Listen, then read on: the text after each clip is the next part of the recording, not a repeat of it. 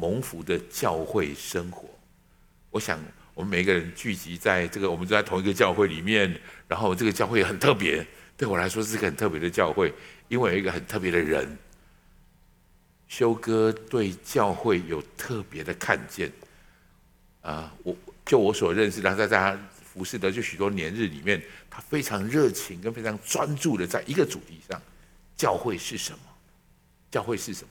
所以他对这个部分，在不管在圣经当中的真理，不管在呃他的研讨当中，他有非常清楚的论述，所以他完成了这本书，谈到教会到底是什么，教会应该怎么建造。他有一个很重要的概念，他说：“圣经，教会是圣经中一个尚未被完全开发的真理。”我不知道你今天会不会很兴奋？我超兴奋！这个事情是本来这些话、这些真理已经记录在圣经当中，已经写下来了，可是有些东西还没有揭露出来。也就是你在圣经里面读到的关于教会很柔美的那个部分，还没到，我们正参与其中。请你跟旁边说参与其中。参与。我认为这是我信主之后一个很重要，从上帝那里来的祝福。我可以参与在他的建造，参与在教会的拓展上面。我并不特别。我请你知道教会到底是什么？教会在新约圣经里面翻译成这样的字 “ecclesia”，它是两个字根，一个是呼召，一个是出来。所以教会合起来叫做呼召出来的意思。请不要误会，这是我原本以为的教会，跟我真正有了教会生活以后的教会差别最大的地方在这里。教会不是一个地址，也不是一个建筑，而是一群人。教会是人，这一群人奉耶稣基督是主。换一句话说，这群人开始在教会里面练习操练这件事，就是主掌权在我的生命里。这样听起来好像很玄。我告诉你一个概念。我跟你分享我的经验，我最近常常要跟小朋友，我带他们主日学啦，跟他们一起上课，一起谈论耶稣。我发现小朋友超喜欢来教会啊，每个教在教会里面这样跑来跑去，跑来跑去啊。我问小朋友，教会好不好玩？好玩，喜不喜欢来教会？喜欢。你们为什么喜欢来教会？因为来教会妈妈都不会骂人。因为来教会爸爸都笑嘻嘻。我说，在家里就不会吗？他就先愣住，不想愣住，以后跟我说：“这个不好说。”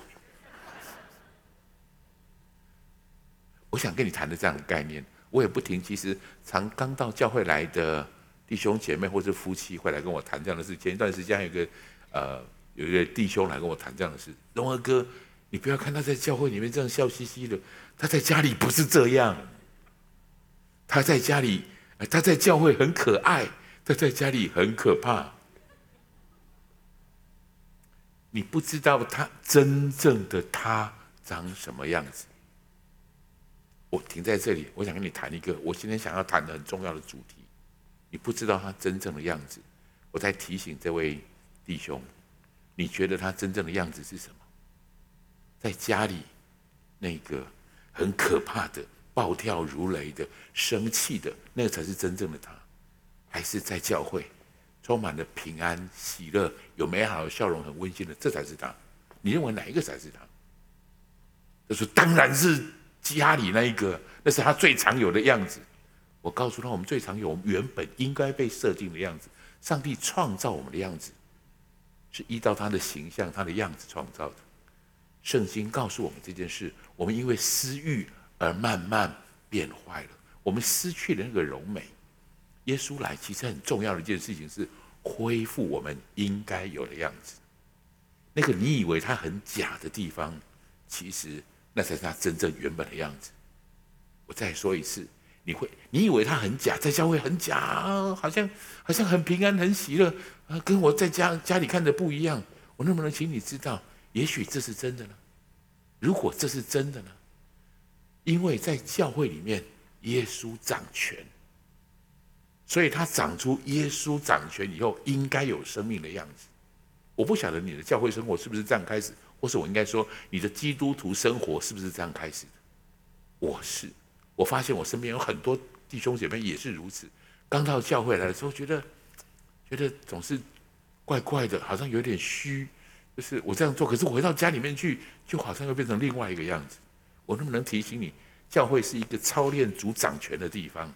如果你刚到教会来，这是非常特别的一件事情。你到教会来，你会觉得很平和，因为我们始终坚持，比如我们的敬拜、我们的赞美、我们的祷告，都是在耶稣掌权在我的生命当中。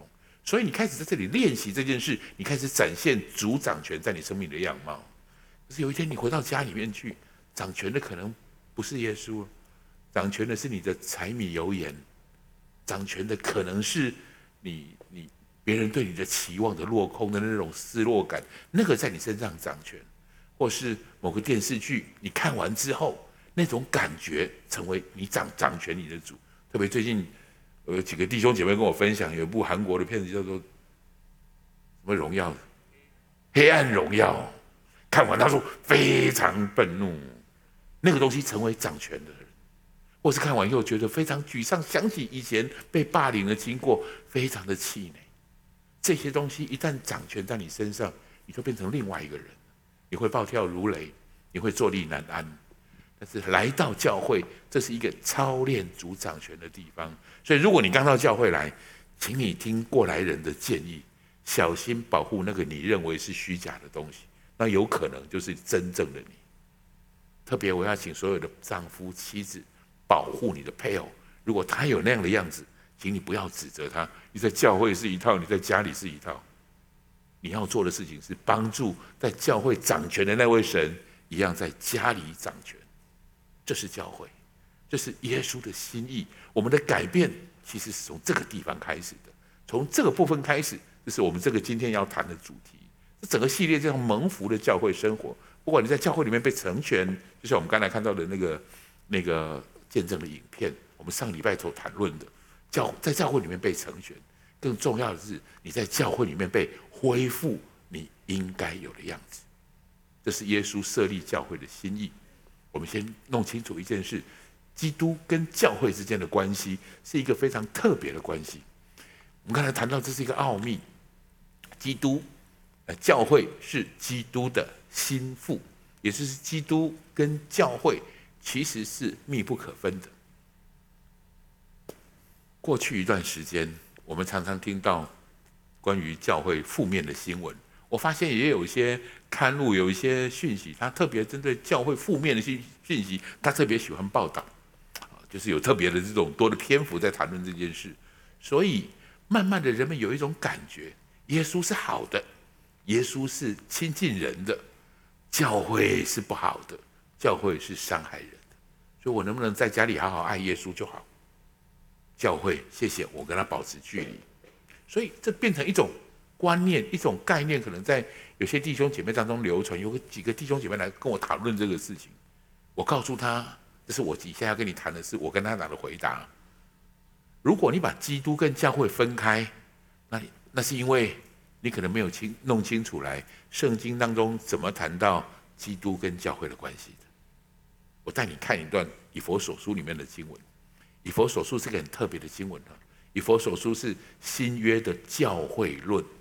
保罗在以佛所书里面谈到特别关于教会没有被开发出来的奥秘，没有被显明出来的做法，不是我们想象出，我们用自己想的方式，怎么神如何启示保罗？关于教会的奥秘被显明起来，保罗在谈以佛所书里面谈到丈夫跟妻子的时候，始终一直拿基督跟教会做对比。他告诉他这两个是一样的关系。我带你看几段比较特别的经文，好不好？我们一起来读这句话，好不好？请你们做丈夫的要爱你们的妻子，正如基督爱教会，为教会舍己。爱丈夫要爱妻子，就像基督跟教会一样。所以，如果你爱，基督爱耶稣，你会不会爱他爱的教会？下一句话讲得更清楚。我们来看一下，这个讲的是我们。来，我们一起读，请。从来没有人恨恶自己的身子，总是保养顾惜，正像基督带教会一样，因我们是他身上的肢体。我们是他身，这里我刚才跟各位谈过，教会是什么？不是建筑物，不是地址，是这一群人。这里指的我们。我们这一群人聚集起来的时候，我们是他的肢体。另外有有古卷上面说这是骨中的他的骨和他的肉，这事实上就是创世纪当中亚当称呼夏娃的那句话：我骨中的骨，肉中的肉。所以弟兄姐妹们，如果你说我很爱耶稣，可是我不喜欢教会，感觉上就好像我很爱你，可是我不喜欢你的骨跟你的肉，这是不合理的。这是与圣经的的的带领教导是相悖的。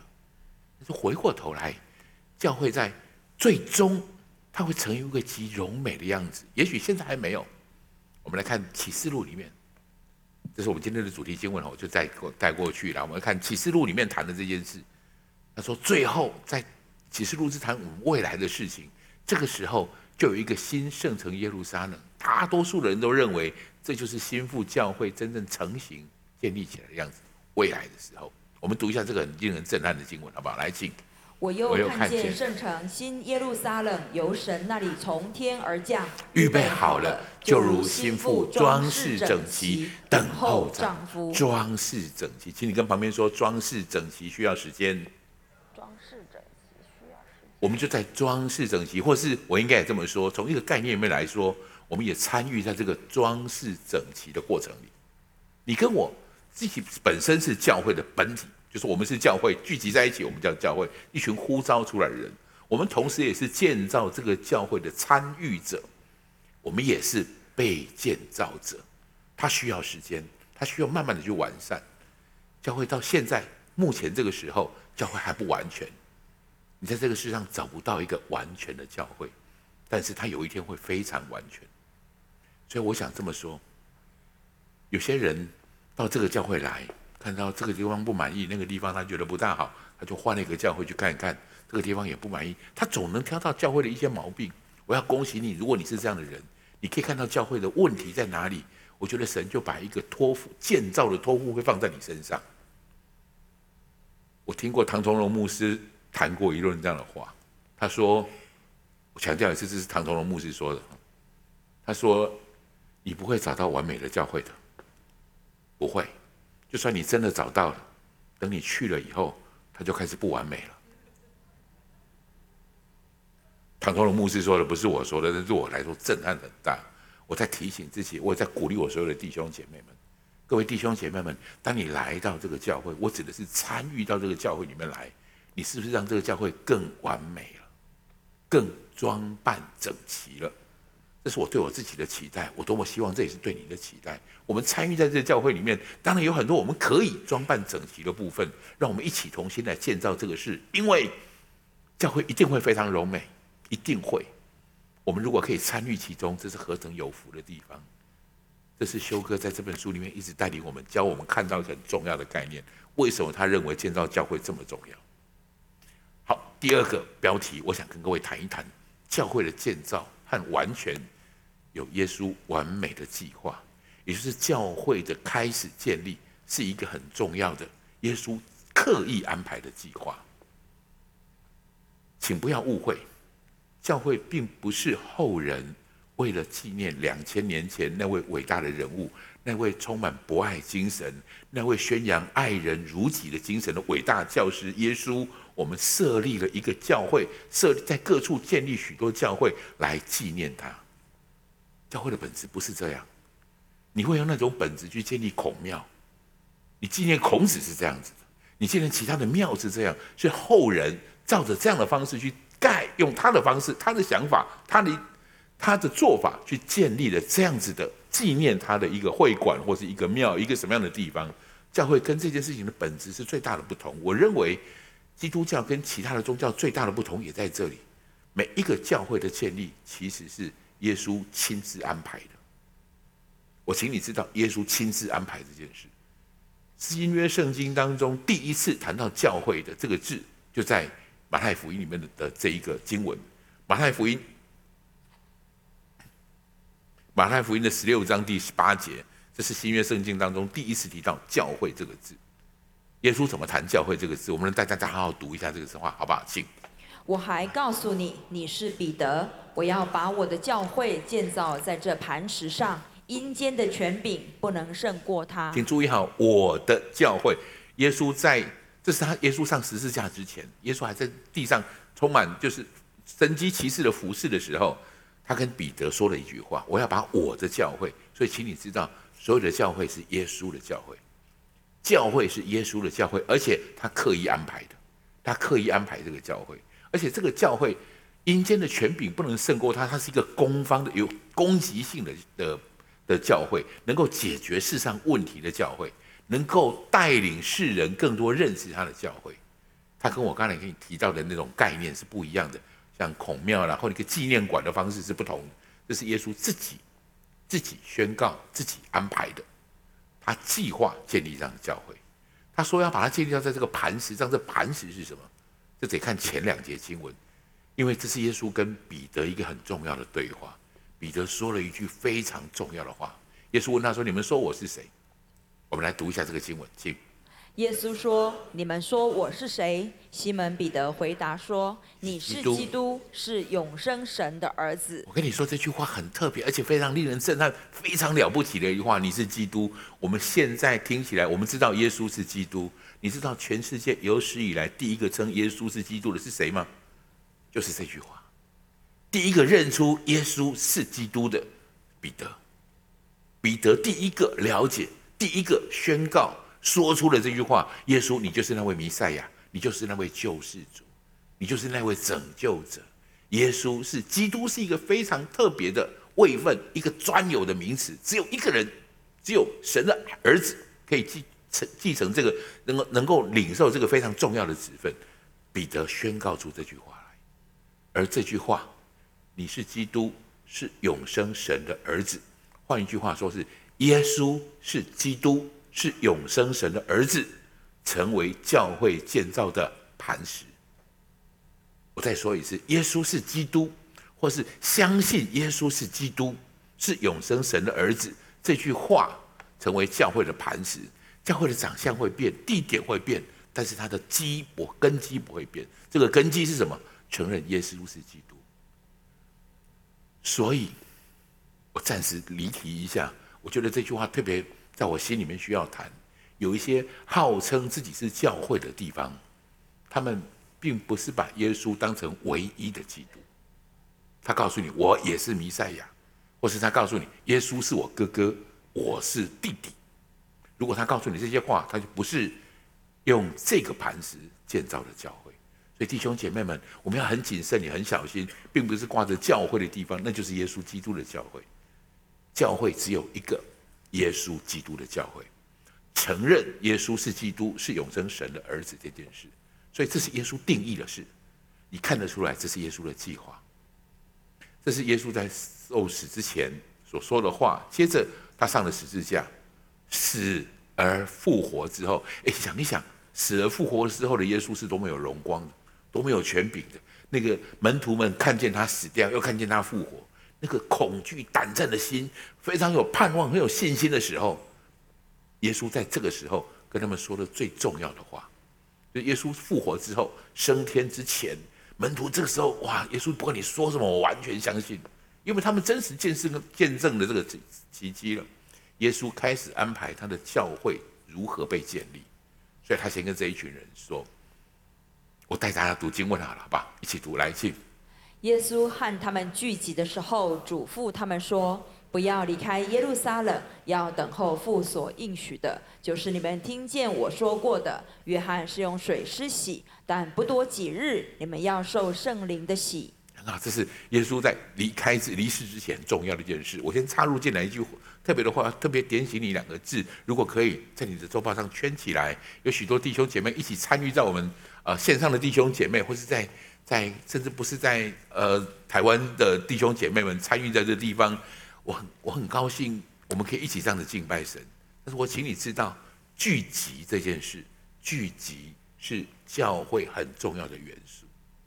如果你看《使徒行传》，你看呃福音书里面，耶稣始终不停的带着大家聚集，聚集之处有许多的神迹奇事，在基督徒的聚集当中发生起来。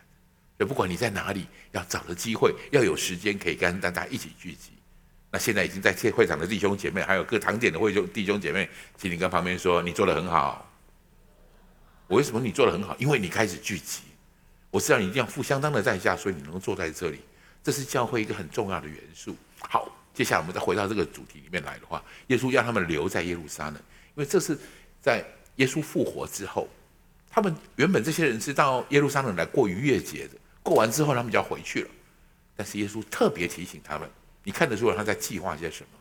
接下来他这样说，他说：“呃，接下来他要说的这个话，他是告诉他们说，如果你们这你们在这里聚集，你会领受圣灵。那圣灵在你们身上，你们开始具备这个能力。什么能力？我们读一下来。但圣灵降临在你们身上，你们就必得着能力，并要在耶路撒冷、犹太全地和撒玛利亚，直到地极，做我的见证。”说了这话，他们正看的时候，他就被取上升，有一朵云彩把他接去，便看不见他了。所以你看得出来，这是耶稣最后说的话。耶稣宣告他们一个这样很重要的事情。他前面谈了我的教会要建造在这磐石上，后来要他们停在这里等候，因为他要差遣圣灵来。你可以看得出来，这所有的经文里面，或是这个在我们读这个经文的时候，你可以了解到耶稣是有计划的。孕育他的教会诞生，有圣灵的参与，跟人们的聚集，所以他们可以开始在，这是他的宣告。你们不止在这个地方，耶路在耶路撒冷，你会在犹太全地，在撒玛利亚，直到地极，会做我的见证。见证什么？见证耶稣是基督，是永生神的儿子。你要带领人们来了解这件事，所以一群又一群人因此被聚集，教会因此开始建立起来。好，我们先谈到这里。下面我们要谈教会的荣耀。教会有极荣耀的命定。教会其实是一个未来的长相是如何？我们要这圣经当中有很多经文在谈论这样的事。未来的教会是非常荣耀的。我们今天来谈，我们来看一下这段经文，好不好？来，请。为要借着教会使天上执政的掌权的，现在得知神百般的智慧，这是造神从万世以前在我们主基督耶稣里所定的旨意。各位，这是我觉得很刚开头的时候跟各位说过，我觉得很兴奋的地方。你知道教会会非常的荣耀，什么荣耀？神会让世人，会让所有受造物知道神的智慧，百般的智慧。他的方法是透过教会让他们知道，所以你可以想象得到，教会会未来会非常的完全充满极大的这种权柄。很重要的一件事是，我们在这个计划当中，我们走在这个恩典的旨意里面，所以我很很期待我们每一位弟兄姐妹可以真实的一起领受这个非常重要的祝福。教会的建造的时候，让世人看见神的荣耀、神的智慧。当然，这件事看起来还没有完成，所以正在我们的努力过程当中。接下来，以佛所书用一个概念来形容教会建造的是一个过程，需要一个过程。那我们读一下这个经文，我们清楚来，请要用水借着道把教会洗净，成为圣洁，可以献给自己，做个荣耀的教会，毫无玷污、皱纹等类的病，乃是圣洁、没有瑕疵的。只是教会会非常的完美。其实原谅我今天我挑选了用了比较多的经文，我很迫切的想让你知道，耶稣对教会是有计划的，是有完整的计划了。如何开始，如何荣耀的命定，在圣经当中清楚的去定义出来的。我最想说的其实是第三点，我最期待让你了解、看见的事情是教会的发展。教会的发展有耶稣很奇妙的带领。耶稣会带领整个教会的建造的发展，从初代教会是如此，直到现在是如此。我们回到刚才那个事实，耶稣告诉门徒说：“你们不要离开，要留在耶路撒冷。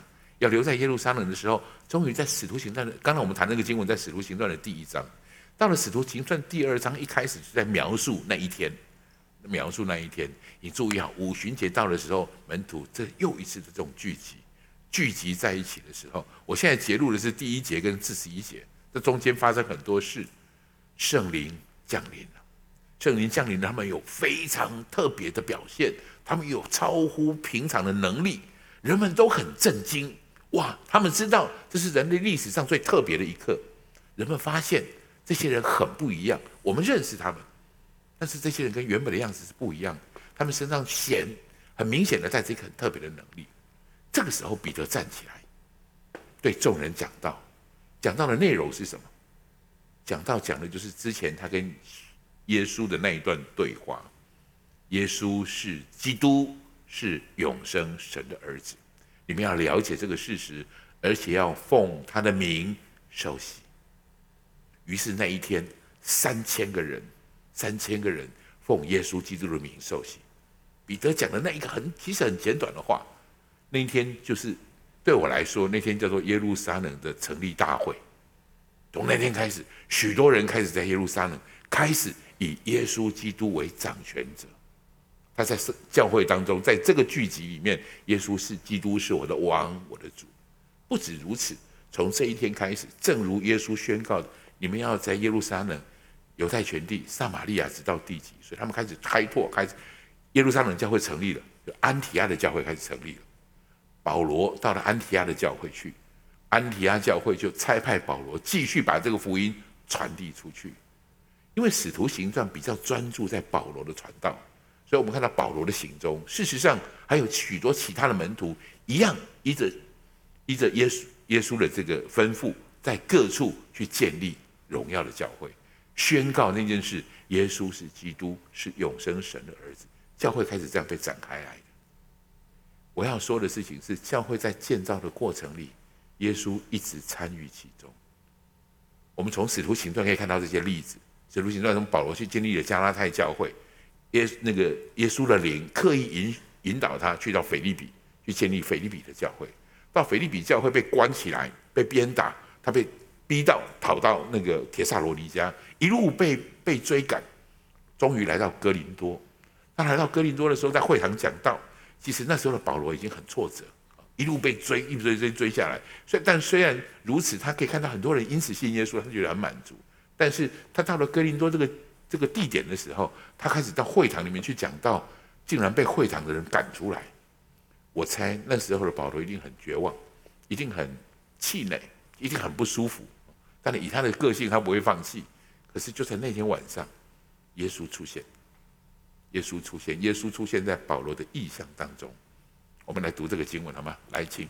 夜间，主在意象中对保罗说：“不要怕，只管讲，不要闭口，有我与你同在，必没有人下手害你，因为在这城里我有许多的百姓。”他告诉耶稣来到彼得，在来到保罗的意象当中，跟他说了这样的话：“不要停，这城里有我许多的百姓，弟兄姐妹们。”我请你知道两件事：第一个，每一个教会的建造，耶稣参与其中，他会引导，因为这是他的教会，这是他的教会，他会引导。第二，我要请你知道，也许你我正是那个主这里所宣告的，这城里有我许多的百姓，你跟我就是如此，因为有这样的百姓，所以神差遣传讲的人不要停止，继续讲。我很感谢主。有人引导我来到神的面前，听到这样的传讲，让我很现在很确信我是神的百姓。我也相信你就是神的百姓，所以你坐在这个地方可以开始聆听这样的讯息。耶稣设立教会是他的心意，让该让他的百姓听到他的讯息。耶稣设立教会是他的心意，让他的百姓可以听到他的讯息。这是教会建立的时候一直以来一直碰到的。一直所因耶稣所这样的引导的是，教会不是完美的，至少现在还不是，还在完美的过程当中。在启示录当中，甚至耶稣差遣了那个约翰写信给七个教会，这写信给七个教会的内容非常精彩。请原谅我今天不跟就我们没办法谈这七个教会的内容，但是我请你知道，耶稣在乎他的教会如何发展，他责备以佛所教会。他也称赞以弗所教会，他称赞以弗所教会，你们有忍耐，你们会忍耐，你们也会为主的名劳苦。可是他责备他，责备他说，你们丢弃了那个起初的爱心。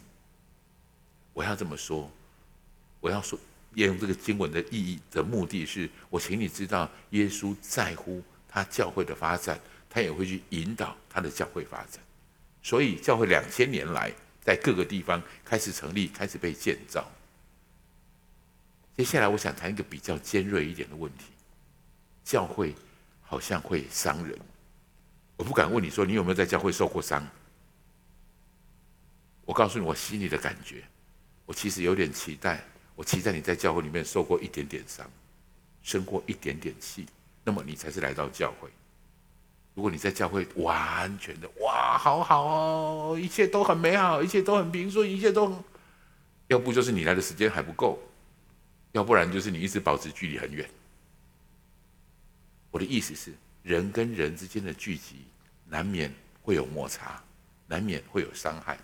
过去这一个呃，过去两个礼拜，我上一堂在上林彩庆老师的一堂课，叫九型人格，谈人很不一样的这个地方啊，就是我很有有一句话，我被很感很有感触，很有感动，就是他写在他的讲义上面的两句话。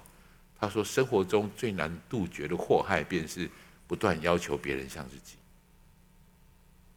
你同意吗？生命当中最难补偿的损失，就是不知道上帝造你的独特性。这样的理由，因为这个原因，那个甜蜜的家庭会伤害人，那个耶稣的心意的教会也会伤害人，因为人的聚集就会造成许多不同的这种摩擦。我下面想花一点时间，好好跟各位谈一下这样的事情。来谈一谈，你在教会受伤了怎么办？你看到哪件事真是看不过去，你很生气怎么办？为什么上帝的教会会让你受伤呢？我能不能提醒你一个很重要的事情？耶稣设计的教会不是为了不让我们受伤设计的。我再说一次，耶稣设计这个教会、运作、安排这个教会的时候，他的目的不是不让我们受伤，不是不让我们生气，可能还有一点点相反。他也许期待我们有受一点伤，也许我们生一点气，我们更了解生命的意义跟价值到底是什么。让我用这个方式来跟你谈我的看法。每一个人都有不同的观点、呃恩赐，所以看待事情就有不同的眼光，也许也有不同的反应、表现的方式，难免有摩擦，于是难免有受伤的感觉，难免。重要的不是受伤，重要的是这个伤对我的影响，它改变了我什么？我们总是在受伤，其实很难避免的。你在家里面，你在职场，在每个地方，你都很容易受伤的。但是受伤之后，那个改变是什么？这才是你真正要去探讨的。这教会给我们的祝福是这个：受伤会带来改变，改变是有方向的。你往哪个方向改变？我为什么这么说？在教会里面受了伤，其实有很多种。譬如今天我看到某个人站在台上敬拜，我看到哇，洪恩站在台上带敬拜。我觉得我带着敬拜比他好啊，为什么没有挑选我去呢？我很受伤，我竟然我的表现没有被看见，这样的方式会让人受伤。当然，另外一个最典型的受伤是言语上面的受伤。我举个例子来说，如果洪恩是我的小组长，洪恩有一天跟我说，在小组结束之后，气氛很好，他看着我说：“哎，那个那个胖子，下礼拜点心换你带哦。”茶点换你带哦，这样大庭广众叫我胖子，我很受伤。有很多情形下面会让我们受伤，彼此在一起的时候，我们就会受伤。那个受伤的根子跟本源是什么？当他说我是胖子的时候，我对自己的自我形象如果不够好，那个东西会深深的贴在我的身上。我是被嫌弃的，我是被轻看的。那就把那个成为我的标签，成为我的标签以后，我就越来越不舒服，越来越难过。但他还有另外一个情形，我知道洪恩说这句话，也许他不是故意的，但是我很清楚，在神面前，我刚刚才敬拜，我知道神是我是神的宝贝，我在神面前有神的价值，我的价值不是由洪恩决定的，我的价值是由耶稣决定的。耶稣说你是宝贵的，所以。人的改变有两种，一个是你要不就越来越光明自在，伤害之后，你有可能越来越黑暗愁苦。我可能什么都没说，看着洪恩跟我说这句话，我会跟他说：“好，谢谢，我下礼拜带茶点来，但是给我记住，给我记住，不要让我找到机会。”我就越来越黑暗，越来越。但是如果我要请不要误会我的意思，我不是说你对这些可能你觉得不公平的指责，你不要吭声，完全的饶恕。你需要在爱里说，爱心里说诚实话，就跟洪恩。如果是我，我会跟洪恩说：“亲爱的洪恩小组长，其实我没有你想象中那么胖。更重要的事情是，我很不喜欢在众人面前被称作胖子。我可不可以这样子跟他说？你应该这么做。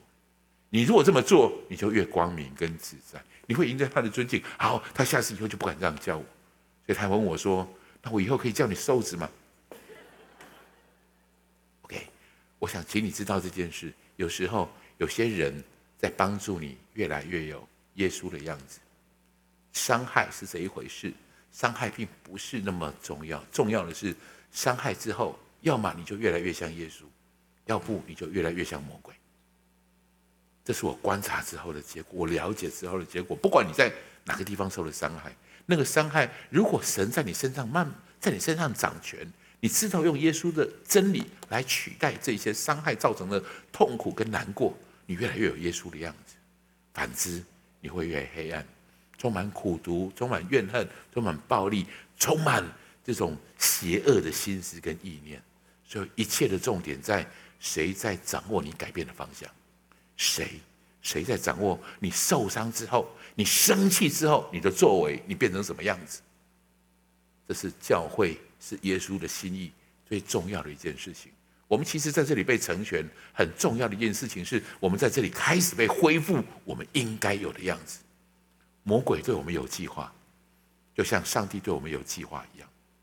我们走在上帝的计划里，每一个挫折，每一个摩擦，每一个生气，每一个不如意的地方。也许它就成为我们慢慢长大成熟很重要的事，但是最核心的关键是这一件事：谁在掌权？回到以弗所书里面来，以弗所书在谈我们每一个人都很不一样，在谈我们是很特别的，在谈每一个人是不可不同的，但是我们必须合一。我们要合一在主里面的时候，他先用这个经文，他先讲的这句话，保罗先讲的这句话，这是主要的纲领。我们之所以可以承认彼此的不同，我们之所以在不同当中可以包容、可以合一，很重要的一件事是谁在掌权？读一下这个经文好吗？来，一主、一主、一信、一喜、一神，就是众人的父，超乎众人之上，冠乎众人之中，也住在众人之内。这是教会最宝贵的地方，这是耶稣的心意最重要的地方。你会生气，也许你会受伤。如果你保持让这件事，让这位冠乎在呃众人呃冠超乎众人之上，冠乎众人之中，也住在众人之内的这位神，在我们彼此的关系里面，如果神掌权，在我刚才举例说，我跟洪恩之间的这种关系里，洪恩因为说了那些话，他会开始有改变。我听了这句话，我会开始有改变。如果神真是我们的神，我们会越来越往。耶稣的方向改变，我们越来越有耶稣的作为，这是谁谁掌权非常重要的事。所以接下来你来看看保罗就继续这么说，也在以弗所书第四章，他接下来谈到教会的恩赐，神给这个教会的恩赐有每个不同的职事，这个叫五重职事。这个经文非常非常有名，非常特别。教会里面至少这五种人是很不一样的啊，这是五重的职事，这五重的职事是特别。我把它标起来，然后我们一起读一下好了，好不好？来，他所赐的有使徒，有先知，有传福音的，有牧师和教师，为要成全圣徒，各尽其职，建立基督的身体。这五重职事其实表现很不一样，他们的眼光很不一样。我专注，我认为时间不多，我我专注在眼光这件事来跟各位谈好吗？就是这五重职事，他们看见的东西，什么东西是对他比较重要的？对使徒来说，神的国度、神的拓展，这是他眼光焦距所在。什么事情跟这个有关的，他会特别专注。他会专注在哪一些人应该摆在哪个位置上，神的国可以因此而展开。哪些人在哪个位置上可以更发展极大的影响力？使徒的眼光是在这。先知的眼光，先知是带领众人看见神的意思的，也就是神的话语的代言人。先知始终在了解、在探索神的旨意。我们过去的作为有哪些东西是不合神心意的？我们未来的哪条路是神要呼召我们去执行、去走的？先知更在乎这个事，所以先知更在乎属灵的事，更在乎神的眼光。先知不大看人。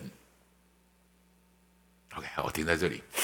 我们来谈传福音的，传福音的很特别，传福音的，传福音的恩赐。你旁边有没有这种传福音恩赐的人？我小组里面就有一个姐妹，我有一个姐妹，她超厉害，她常常带人到带新朋友到小组里面来，到教会里面来。她会说：“荣和哥，这是我昨天搭公车认识的。他搭公车就可以那好几个是搭公车带来的。最夸张的是一个，荣和哥，这这是我昨天本来要打电话去你家，结果打错电话打到他家，他就把他带来了，就有这么厉害。传福音就是很清楚的那种恩赐，他对跟人就很有亲和感，很能够跟别人谈这样的一个事情。他专注的眼光在哪里？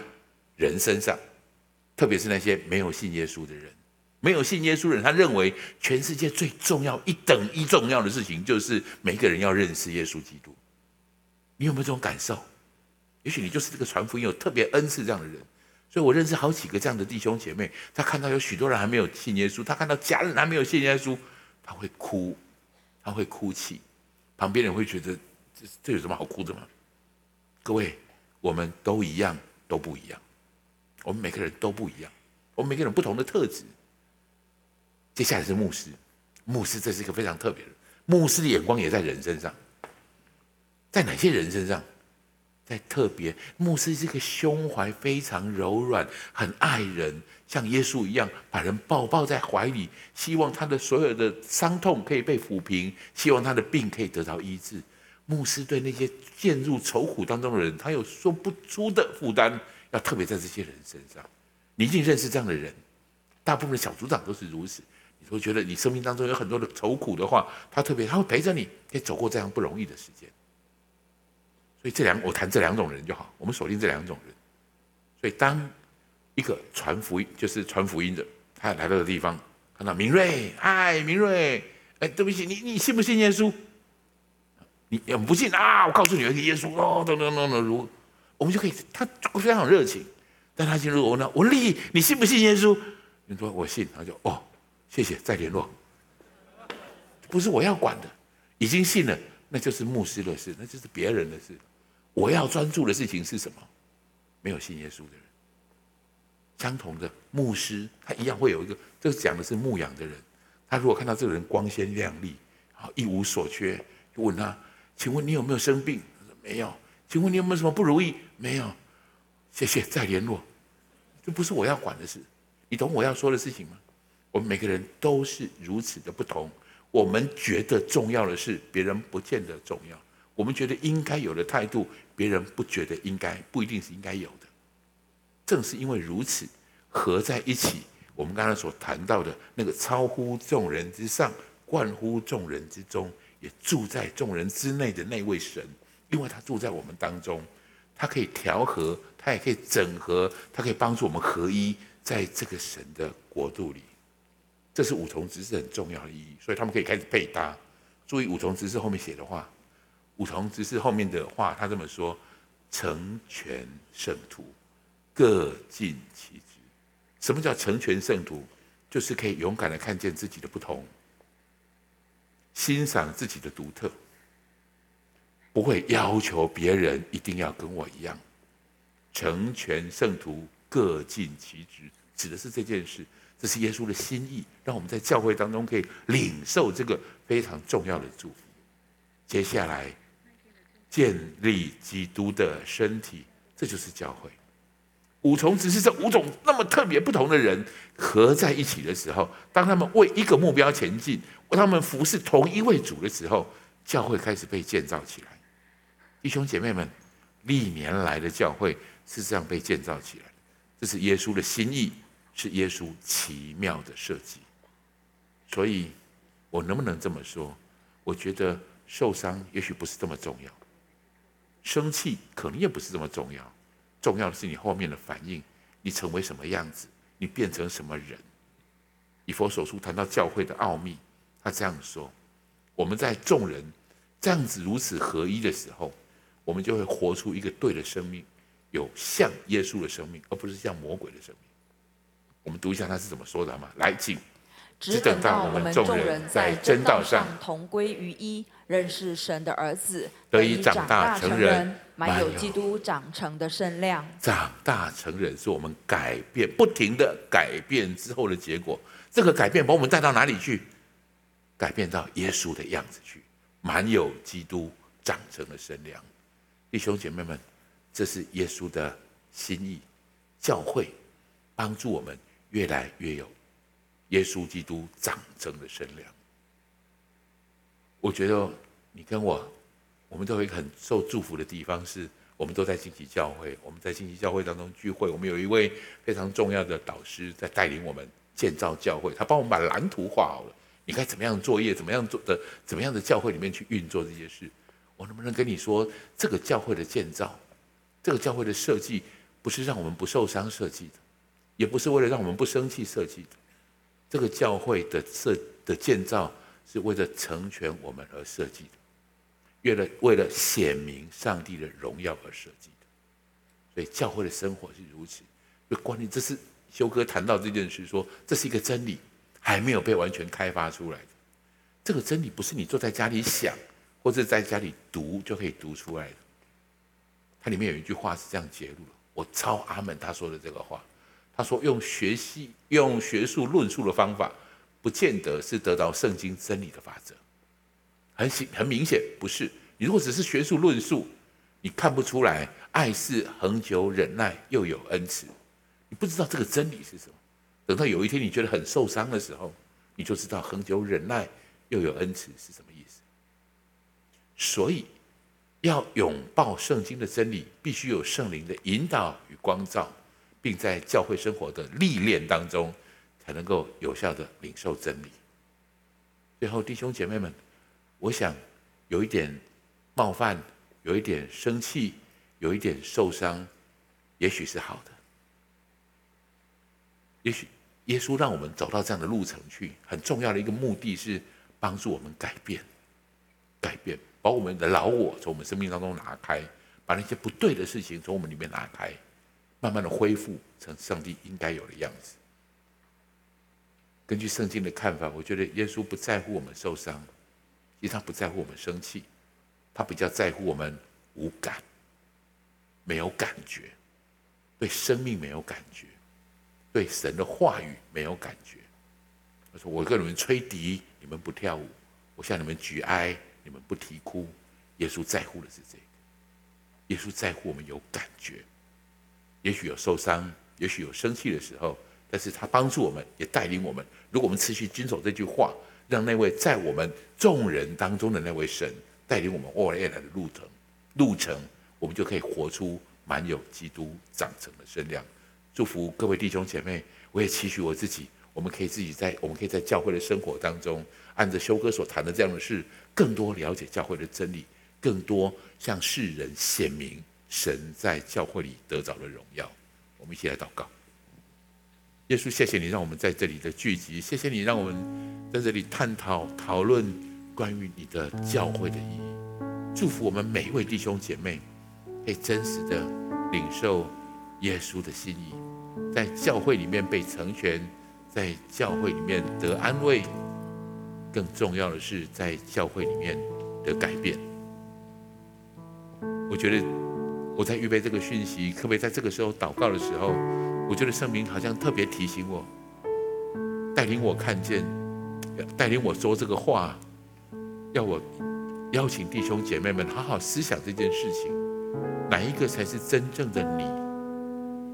那个光明、圣洁、充满平安跟喜乐的你，那个是你，还是黑暗中那个啼哭、暴怒，或是？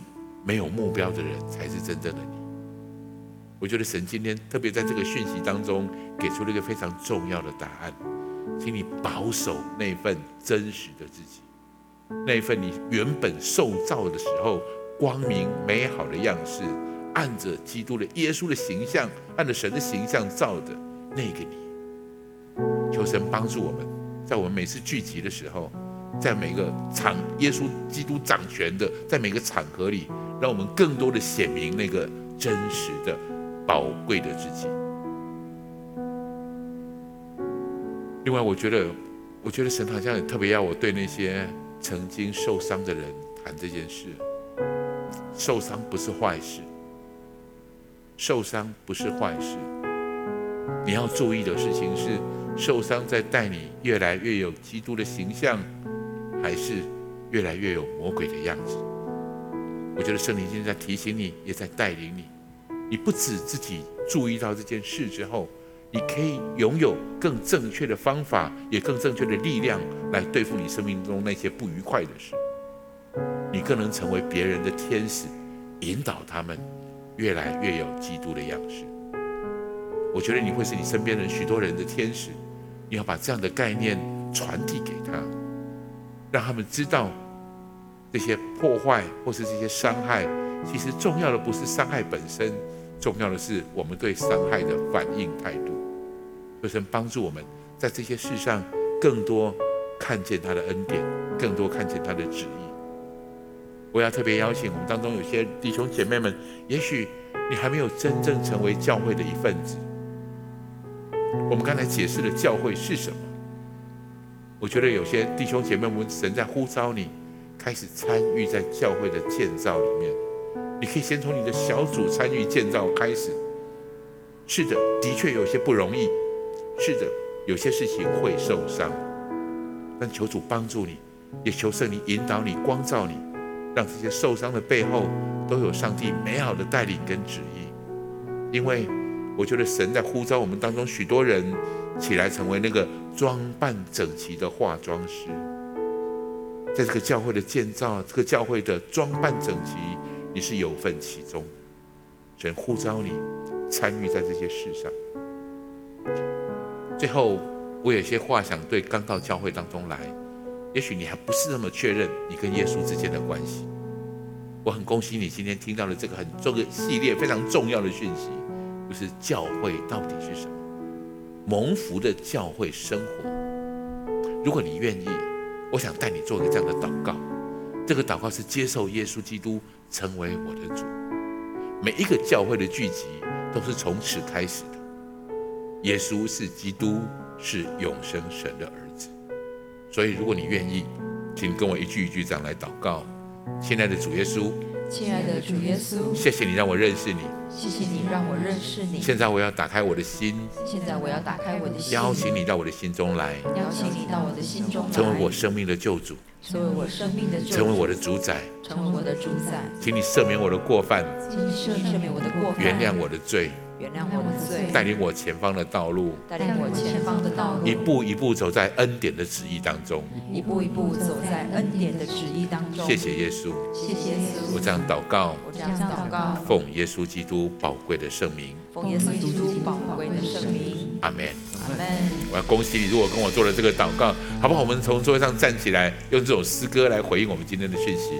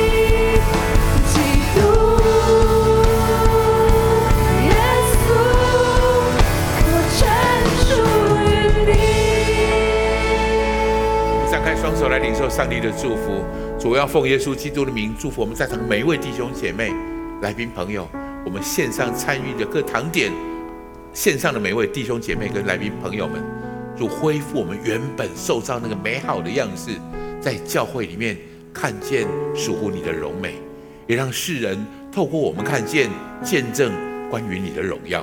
谢谢主，我们这样的祷告，奉耶稣基督宝贵的圣名，哈利路亚！一起拍掌归荣耀给神。